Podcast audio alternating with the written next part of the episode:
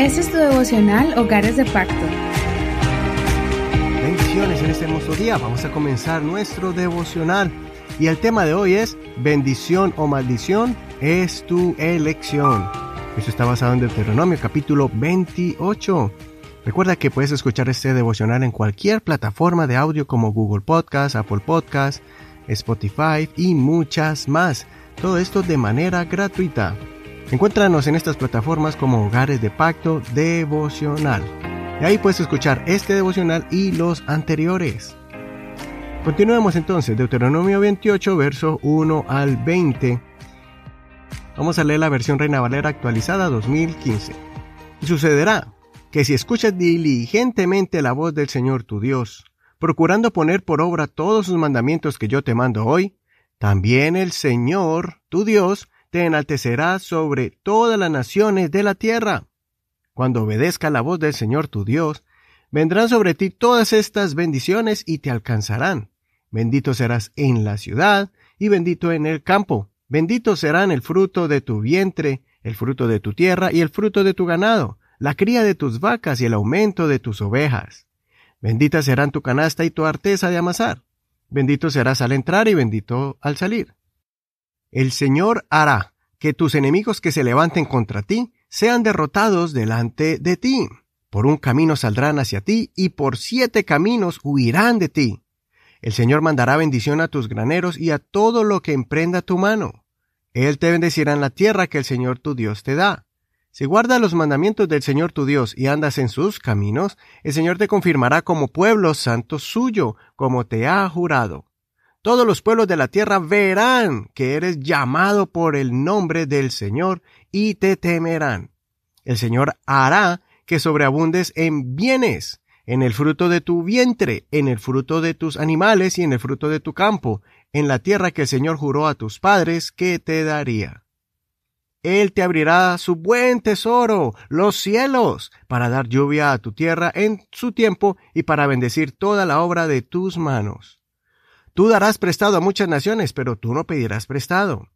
Si obedeces los mandamientos del Señor tu Dios, que yo te mando hoy para que los guardes y cumplas, el Señor te pondrá como cabeza y no cola. Estarás encima, nunca debajo.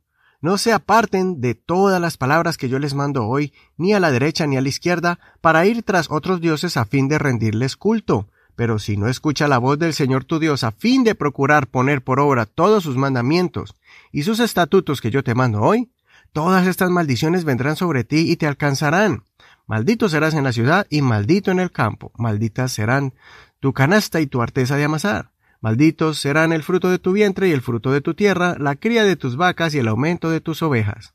Maldito serás al entrar y maldito al salir. El Señor enviará contra ti maldición, turbación y reprensión en todo lo que emprenda tu mano, hasta que seas destruido y perezcas rápidamente a causa de la maldad de tus hechos, por los cuales me habrás abandonado. Hasta aquí la lectura de hoy. No olvides leer todo el capítulo completo. Este capítulo es muy importante porque es la declaración que Dios le dio a Moisés acerca del futuro que Israel tendría dependiendo de la acción que ellos tomaran en sus vidas cuando entraran a la tierra prometida. Este es un capítulo extenso pero muy sorprendente, como podemos ver aquí, los detalles con los que Dios estaba instruyendo a sus hijos. Si lees detalladamente vas a notar varias etapas de las bendiciones como de las maldiciones. A medida que se acercaran a Dios y cumplieran la palabra del Señor, ellos iban a crecer en bendiciones, y la abundancia la recibirán gradualmente a medida de su crecimiento espiritual. Al pasar el tiempo y demostraran su fidelidad al Señor, ellos serían afirmados. Pero, si ellos se apartaban del Señor, quebrantando sus mandamientos, ignorando sus estatutos, y comenzaban a inclinarse al mal, Dios fue muy específico al decirles todo lo que les vendría, desde la escasez y el hambre hasta las enfermedades físicas y mentales y al final serían llevados en cautiverio hacia otras tierras lejanas donde serían vendidos como esclavos y nadie aún así iba a querer comprarlos. En la mitad de este capítulo veremos la causa principal por la cual ellos sufrirán todo eso, y es por la actitud que tendrán en contra de Dios. Leamos Deuteronomio 28, 47 al 48.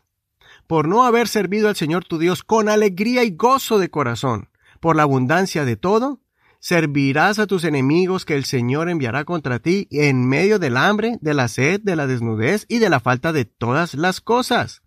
Él pondrá sobre tu cuello un yugo de hierro hasta destruirte. Tristemente, estas advertencias se convirtieron en profecías de lo que Israel iba a hacer y a dónde ellos caerían. Ellos tomaron la decisión de abandonar completamente los mandamientos del Señor. Dios les enviaba profetas y muchos mensajeros para que pudieran persuadir al pueblo, pero ellos se desenfrenaron cometiendo actos pecaminosos y después de muchos años al final, estas maldiciones cayeron sobre ellos. Fueron llevados cautivos, muchos murieron por la espada, otros por las enfermedades, y otros fueron llevados como esclavos a otras naciones. Espero que esta reflexión nos recuerde que Dios desea grandemente bendecirnos, pero que debemos tomar la decisión correcta de qué clase de vida vamos a vivir, si es una vida justa que le agrada a Dios o una vida injusta y viviéndola a nuestra manera. Recuerda que Dios es un Dios lento para la ira y grande en misericordia, pero que también es un Dios celoso y busca un pueblo que le adore de corazón y que le sea fiel. Soy tu amigo y hermano Eduardo Rodríguez. Que el Señor te ayude a tomar las mejores decisiones para que así bendigas tu vida y también a todos los miembros de tu familia. Hasta aquí la reflexión del día de hoy. Recuerda que puedes compartir este devocional con tus amigos en Facebook. Busca nuestra página como Hogares de Pacto Devocional y ahí están las notas de este programa para que compartas no solamente el devocional, pero también para que nos escribas cómo ha sido de bendición este devocional. Mañana seguimos con el siguiente capítulo. Bendiciones. Este es un ministerio de la Iglesia Pentecostal